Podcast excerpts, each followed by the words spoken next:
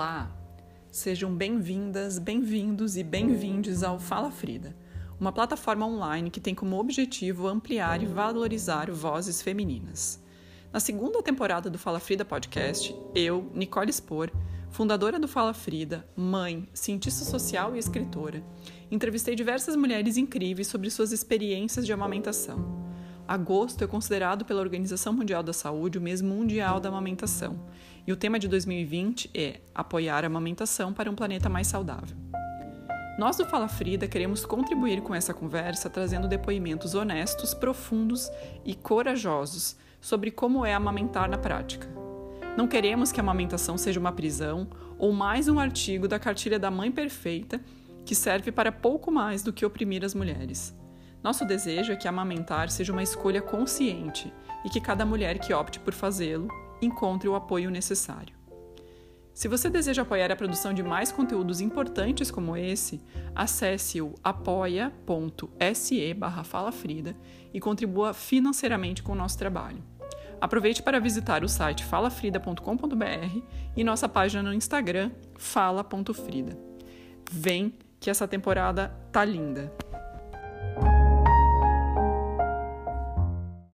Olá, eu sou a Dani Caetano, editora do Fala Frida, e a gente vai gravar agora o último episódio da segunda temporada do podcast Fala Frida, que é sobre amamentação. E agora vocês vão ter o prazer de ouvir o que a Nicole Spor, que é a fundadora do Fala Frida, tem a contar pra gente sobre a experiência dela. Nicole, é um prazer estar aqui te entrevistando. Eu estou muito honrada de participar desse projeto tão bonito que é o Fala Frida. E eu queria que você começasse contando para gente como que foi a sua experiência ou as suas expectativas em relação à maternidade. Olá, oi Dani, oi para todo mundo que está escutando. Eu também estou muito feliz de estar aqui e é estranho estar nessa posição de ser entrevistada, mas vamos lá. Bom, a minha história de maternidade eu, eu sempre quis ser mãe, uh, talvez porque eu sentisse que seria uma experiência muito profunda e transformadora na minha vida, como de fato foi. Então, eu estava fazendo, nos, nos, meses e anos finais da, do meu doutorado, quando eu decidi, eh, né, eu e meu companheiro, a gente decidiu tentar engravidar. E foi super fácil, assim, em um mês eu estava grávida, uh, eu enjoei um pouco no começo e tal, mas mas me senti bem praticamente a gestação toda, me exercitei, me preparei de todos os sentidos, né? Mentalmente, fisicamente. E eu me lembro de me sentir muito poderosa, assim. Eu, eu, eu venho de uma família que, que valoriza muito o intelecto, o pensamento, a mente, né? E, e a, naquele momento foi o começo de uma reconciliação com o meu corpo. Então parece, parecia que era a primeira vez que eu sentia que eu tinha um corpo e que o meu corpo era muito potente, muito poderoso. Então, me senti o máximo, assim, de estar tá, de tá gerando dentro de mim um bebê e tudo mais. E como eu sou muito estudiosa, óbvio que eu li muito sobre todas as coisas. Eu lutei com unhas e dentes por um parto respeitoso, um parto, um parto pela tentativa de um parto normal. Então, eu mudei de cidade, eu estava morando no interior do Rio de Janeiro, em Macaé, quando eu estava grávida. E decidi ter o meu filho em Floripa, que é a minha cidade do coração, onde, né, onde eu me formei, onde eu conheci meu marido, onde eu tinha muitas referências, tenho até hoje, moro hoje em Floripa de novo, e tinha toda já uma estrutura de parto mais consolidada, do tipo de parto que eu queria ter. Uh, então, eu, eu, com 37 semanas, vim para Floripa, depois meu marido veio, tive o... Assim, meu filho nasceu com mais de 41 semanas, então foi uma longa espera no final, mas aquilo ali já foi um aprendizado assim para mim de entrega, né, de que não podemos controlar. Então já começou ali, eu acho, mas tive um parto natural, foi um parto uh, bonito, assim, foi como eu, como eu quis que fosse, óbvio que eu não, não, não conseguia, é, ele sempre toma rumos que a gente não controla, mas ele foi maravilhoso, assim, foi um bom parto, digamos assim, foi eu, meu marido, a gente teve o suporte de uma doula, e, enfim, e eu consegui colocar meu filho no mundo, né? E aquilo ali, então, foi uma experiência muito rica, muito empoderadora, de novo. E eu me lembro do obstetra que me acompanhava, ele me dizia uma vez assim: ah, tem mulheres que, que consideram a amamentação mais difícil que o parto normal. E eu pensei comigo naquele momento: nossa, que ridículo, imagina. Como isso pode ser possível? Que eu estava super focada no parto, né? Então eu tive que enfrentar muitas coisas para conseguir o parto que eu queria. Então parecia que aquilo era a coisa mais difícil. Assim. Então eu sabia que podia ter dificuldades com a amamentação, mas acho que eu nunca estava pronta para o que viria pela frente. Então meu filho mamou na primeira hora, na chamada golden hour. Ele também assim, ele saiu de mim, veio pro meu colo, já tinha o instinto ali de sucção, porque ele já tinha, ele já era grandinho, nasceu bem gordinho, assim. E, e aí ele já mamou, pensei, pô, beleza, né? Também aquele negócio. Tá feito, tá fácil. E, e aí depois, então no, no, hospital ainda a coisa meio que foi, assim, ele mamava e tudo mais, mas depois quando eu cheguei em casa a coisa começou a não ficar tão fácil.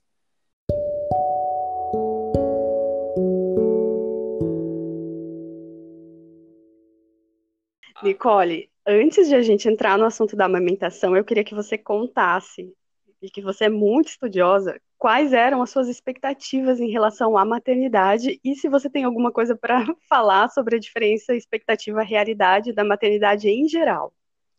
Tá.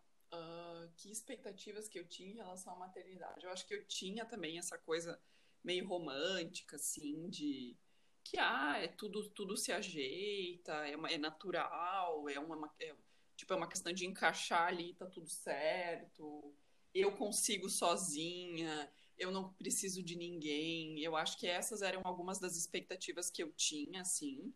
Ah, eu e meu marido a gente resolve tudo, é, não preciso de ajuda de ninguém, essas coisas, assim, eu acho que eu, que eu carregava, né? E, e também eu achava que, ah, já que eu estudei, eu vou conseguir, ué, por que, que eu não vou conseguir? Se eu estudei, se eu sei a teoria, entendeu? Veja bem.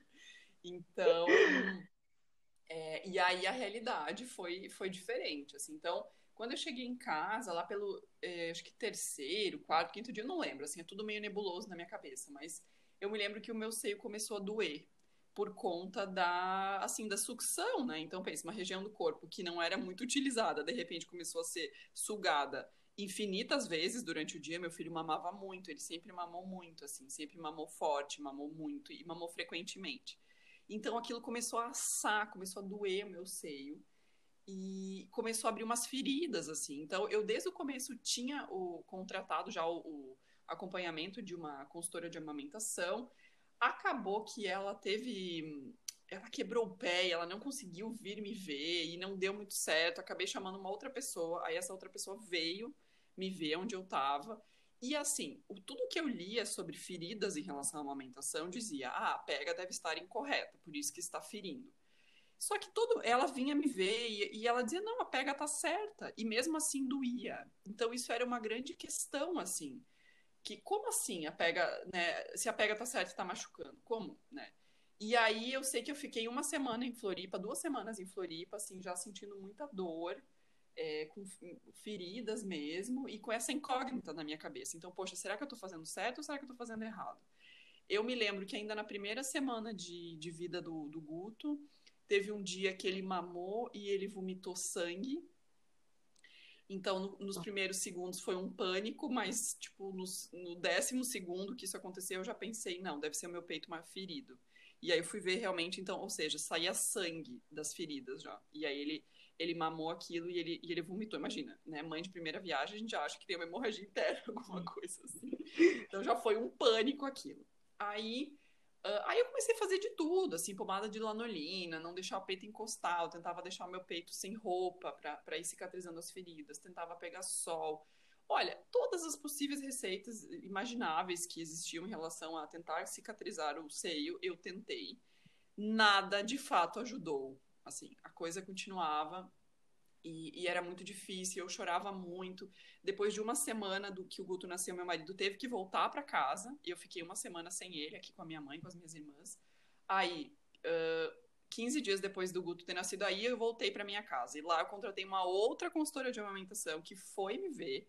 Também disse que a pega estava certa. Então, como que eu tinha ferido se a pega estava certa? Aquilo era uma coisa que não se resolvia na minha cabeça, assim. Eu continuava em contato com a consultora de Floripa por, por WhatsApp. As minhas duas irmãs tinham bebês de seis meses, mais ou menos, e elas me davam muita força, assim, por telefone. Mas foi, foram os momentos mais difíceis da minha vida, assim, porque eu, eu achei, eu nunca achei, nunca fiquei tão perto de enlouquecer. Porque eu, eu me cobrava muito, é, o meu filho dependia daquele leite, a vida dele dependia daquilo, assim, eu não aceitava não como resposta, eu sempre fui muito teimosa quando eu coloco uma coisa na minha cabeça, eu queria ir até o fim, e eu não, eu não aceitava que aquilo não pudesse, que aquilo de alguma forma pudesse não dar certo. Hoje eu fico refletindo muito sobre o que, que dar certo, né? Será que vale uma mãe enlouquecer pra, tentando amamentar ou será que existem outros caminhos, né? Então, hoje eu me questiono um pouco sobre, sobre esse ímpeto de, de pagar qualquer preço. Mas o fato é que eu estava muito mal psicologicamente. Eu estava sozinha lá. O meu marido voltou a trabalhar, ele trabalhava o dia todo, eu passava praticamente o dia sozinho, sozinha com meu bebê. Então, isso foi muito difícil, assim. Eu tinha esse, esses apoios por telefone, mas de fato não tinha ninguém que estava lá comigo. Eu me lembro de acordar na primeira mamada do dia já ficar chorando. Era eu chorando e meu filho chorando do lado. E mas eu dizia para ele assim: "Meu filho, a gente vai atravessar isso, a gente vai superar isso, a gente vai, a gente vai conseguir". E aquilo de alguma forma me dava força assim. E ele estava ali, ele estava e assim, eu nunca duvidei do, do, da potência do meu leite, né? eu nunca duvidei que, que ele não iria engordar ou alguma coisa assim. Então ele estava tava engordando, pegando peso, ele estava ótimo, ele sempre esteve ótimo, assim. A questão realmente da minha da dor que eu sentia era muito grande. E o que, que acontecia? Quando começava a cicatrizar um pouquinho as feridas que tinha nos dois seios, ele ia lá e pegava para mamar e arrancava a ferida, a casca. E aí começava tudo de novo. Então, cada vez que ele pegava, era uma tensão. Assim, cada vez que ele vinha para mamar, eu já começava a ficar tensa porque eu sabia que ia toda aquela cicatrização ia por água abaixo, ia ter que começar tudo de novo.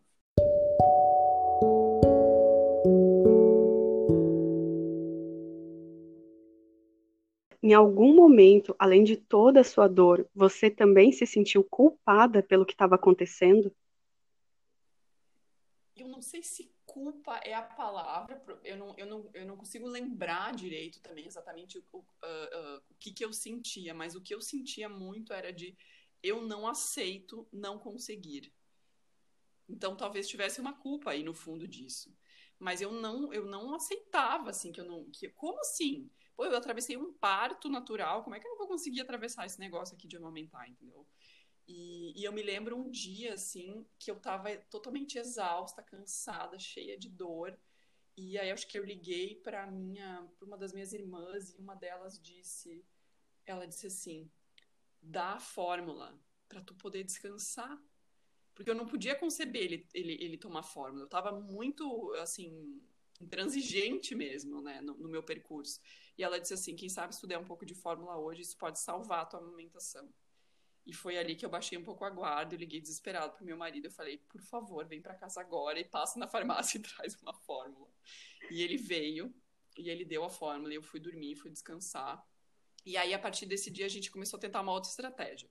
Também tudo com o apoio da, da consultora de amamentação aqui de Floripa. Ela disse assim, olha, vamos passar um tempo sem você oferecer o peito para ele, você tira o leite na bomba, e, e aí a gente vai dar, como ele tinha tipo um, um mês de vida, não era ainda um bom momento para dar mamadeira. Então gente, ela falou assim: você tenta amamentar com a sonda.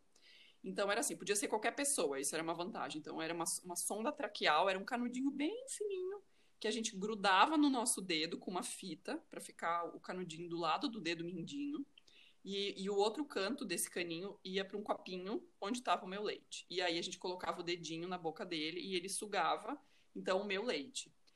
E durante uma semana, assim, de sete, eu e meu marido, a gente se empenhou em fazer isso. Então, cada, cada hora da mamada, eu tirava com a bomba e meu marido dava o mamazinho para ele. E assim a gente ia estocando para as próximas, né? E, e aí era uma função, assim, porque era esterilizar mamadeira, esterilizar não sei o que, limpar o canudinho cada vez. Foi...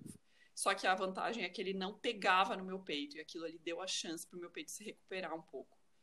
E eu me lembro que a gente usava tanto micro-ondas nessa época para esterilizar toda aquela parafernália que o nosso micro-ondas chegou a queimar, assim, ele explodiu uma noite, assim, de madrugada, de tanto que a gente, que a gente usou. E aquilo ali foi o que salvou, sabe? Aquilo ali é, realmente deu, deu um respiro pro meu peito para ele poder começar a cicatrizar. Só que como, se, né, é, assim, não, isso não foi suficiente na minha experiência. Eu ainda teve um dia que eu estava sozinha durante a tarde, e, e aí o meu filho, ele de tanto sugar nesse canudinho no meu dedo, né? Ele suava a testa, tadinho. Eu pensei, nossa, ele tá fazendo muito esforço. para conseguir mamar. E aí a gente conversou com a consultora e ela falou: ah, então de repente pega o, a, a, sondinha número tal, que é um pouquinho maior, e aí quem sabe ele vai conseguir mamar com mais facilidade e não vai suar. Ok, fomos fazer isso. Na primeira vez que ele pegou esse, essa sondinha um pouquinho mais grossa, ele pegou leite demais. E ele se engasgou. E ele ficou roxo, sem ar. E eu estava sozinha com ele no meu colo. Assim, ó, graças a deusa, eu chacoalhei ele assim e logo ele voltou. Mas aqueles, sei lá, três ou quatro segundos foram os piores segundos de toda a minha vida.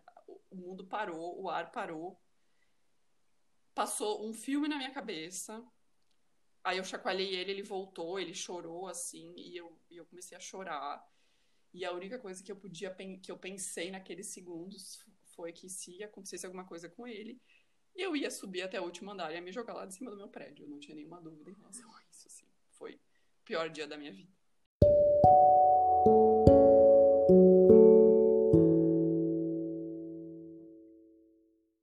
Depois de ter passado por tudo isso, teve algum momento do seu processo de amamentação, você e do Guto, em que engrenou? Sim. Depois disso, dessa uma semana que a gente se empenhou, né? Eu e meu marido, a gente realmente uh, se empenhou nessa tarefa de deixar meu peito assim respirar e cicatrizar. Uh, e aí depois eu voltei a, a dar, oferecer o peito para ele. Ali a coisa realmente começou a melhorar. Então foram uns dois meses desse perrengue. Então eu me lembro, ele nasceu no dia 31 de outubro, então eu me lembro que lá pelo Natal, ou seja, 25 de dezembro, eu pela primeira vez comecei a amamentar sem sentir dor ou sentindo menos dor. E eu falei, uau, que coisa incrível. E ali realmente cicatrizou. Então eu tenho duas feridas em cada seio até hoje, assim, porque de tanto que a pele saiu e, voltou, e tentou cicatrizar, são as minhas uh, minhas feridas mesmo, as minhas cicatrizes desse momento assim da minha vida. E depois disso, super engrenou. É, ele mamou um monte, eu, eu tinha muito prazer em amamentar, era uma, era uma realização, assim, para mim. Ele mamava o dia inteiro, eu ficava o dia inteiro com ele, total livre demanda, assim, foi, foi muito bonito, assim, foi uma, uma conexão incrível que a gente teve, eu me sentia muito... Uh, era, é muito privilegiada de conseguir amamentar, talvez por ter passado por tudo isso, assim. E depois ele mamou até um ano e sete meses também, super bem. Então, depois disso, realmente, aí eu também amamentava na rua, amamentava em qualquer lugar, em qualquer cômodo, em qualquer parte da cidade. Assim, não, eu também uh, entendia amamentar em público como um ato político, achava que era importante a gente falar sobre isso e fazer isso. Então, depois disso, passou. A questão é que quando ele fez dois meses e virou o ano, eu tinha seis meses para terminar minha tese de doutorado, mas isso é uma outra história. Isso a gente pode gravar um outro podcast para falar sobre isso, que eu também não sei como que eu consegui terminar, mas eu consegui. Enfim, então acho que foi essa a minha história, assim. Foi, foi cheio de perrengues, mas depois, depois foi.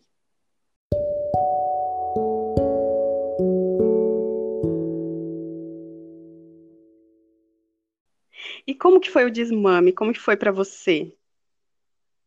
Ah, então, foi um, foi um luto, assim. Quando ele tava lá com um ano e quatro, um ano e cinco, eu já comecei a, a querer a diminuir, assim, ele já mamava umas três vezes por dia só, ele já ia na escolinha. Então eu comecei com uma, uma técnica de, como é que é? Não oferece e não nega. Então se ele viesse pedir, eu dava, mas se ele não pedisse, eu não oferecia, para ir diminuindo, diminuindo, até que ficou em uma, uma, uma mamada por dia. E eu queria que ele tivesse um pouco mais de independência de mim, assim, eu estava precisando, na verdade eu estava precisando daquilo naquele momento. E aí eu decidi, ah, quando ele estava mamando uma vez por dia, eu, eu ia conversando com ele, explicando para ele que a mamãe estava cansado, que a mamãe não ia mais dar esse mamar, mas que a mamãe ia dar o colinho e tal, tal, tal. Pedi também, obviamente, né, em, uh, junto com meu marido, a gente se apoiando muito, ele me apoiando muito nessa decisão. E aí eu me lembro e falei, ó, hoje vai ser o último dia. A partir de amanhã a gente vai ter que enfrentar que ele não vai mais mamar no meu peito. E eu pedi para ele tirar uma foto minha desse último mamá. E eu chorava, chorava, chorava, chorava. Chorei muito, assim. Chorei algumas, sei lá, dias ou algumas semanas, assim, porque foi um luto, assim. Mas era uma coisa que eu precisava fazer por mim. E eu sei que eu fiz na hora certa. Porque eu disse sim para mim, sabe? E, e foi assim. Que linda. Nossa, sua história, ela é linda, cheia de perrengue e também de momentos maravilhosos. Quanta coisa você passou. Se você tivesse que conversar agora com um grupo de mães ou de pessoas que pretendem ser mães, o que que você diria, tanto em relação à maternidade como especificamente em relação à amamentação? Bom, eu diria que uh, nada é, é obrigatório tudo são escolhas. Amamentar deve ser uma escolha, não deve ser mandatório. Essa acho que é a primeira coisa, assim. Uh, saber, acho que se informar para poder escolher com consciência. Acho que essa seria a primeira coisa. A segunda coisa é saber respeitar os próprios limites. Eu acho que em alguns momentos eu ultrapassei os meus limites, uh, mas por outro lado eu entrei em contato com, com coisas ali sobre mim que sei lá, talvez eu precisava entrar em contato com aquilo, sabe? E, e acabei me fortalecendo com o, processo inteiro, né? Mas eu acho que eu vi os próprios limites, porque existem momentos que, que dizer não para algo é dizer sim para si. E isso é importante também. Não adianta a gente pirar, enlouquecer em prol de um objetivo que às vezes vai, sabe, vai fazer bem pro bebê, mas vai estar tá fazendo mal pra gente. O que, que adianta uma mãe destruída, entendeu? Que tá conseguindo amamentar, sabe? Então hoje eu acho que eu olharia com mais carinho para isso, assim, para o estado da mãe, enquanto né, amamentar, a fórmula não é um demônio, a fórmula está aí para ajudar a gente. E acho que mais vale uma mãe bem do que uma mãe né, pirando ou, ou cansada ou se sentindo péssima. E a terceira coisa seria grupos de mulheres, grupos de mães. Eu nem contei muito sobre isso, mas é, depois desse, quando esse segundo mês aí terminou, é, o, que, o que me ajudou a me recuperar, a recuperar a alegria de viver, a alegria de maternar, foi um grupo de mães que eu conheci lá em Macaé. Elas realmente me salvaram. Aquele amor que eu sentia ali naquele grupo foi algo que salvou meu puerpério. Então, estar em rede com outras mulheres que estão passando pelo mesmo que a gente está passando é muito importante. Acho que são essas as coisas que eu, que eu diria. Nossa, muito obrigada, foi maravilhoso conversar com você. E agora a gente termina e fecha, encerra essa temporada do Fala Frida Podcast. Espero que vocês tenham gostado de todas as entrevistas. E vamos à luta, vamos continuar lutando para que a amamentação seja respeitada, tanto quando a mulher decide que vai amamentar, como quando ela decide que para ela aquilo não é uma, uma coisa que vale a pena ou quando ela está passando dificuldade. Muito obrigada, Nicole. Obrigada também pela chance de poder falar sobre isso e cada vez que eu acho que eu falo eu curo um pouquinho mais do que aconteceu comigo. Então, muito obrigada.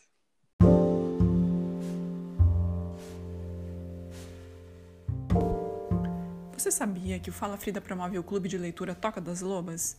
Todos os meses debatemos, capítulo a capítulo, o livro Mulheres que Correm com os Lobos, de Clarissa Pinco Lestes. O clube acontece virtualmente e os encontros são uma ótima oportunidade para se autoconhecer e trocar experiências com outras mulheres em um círculo seguro e acolhedor. Inscrições no site falafrida.com.br ou no Instagram fala.frida.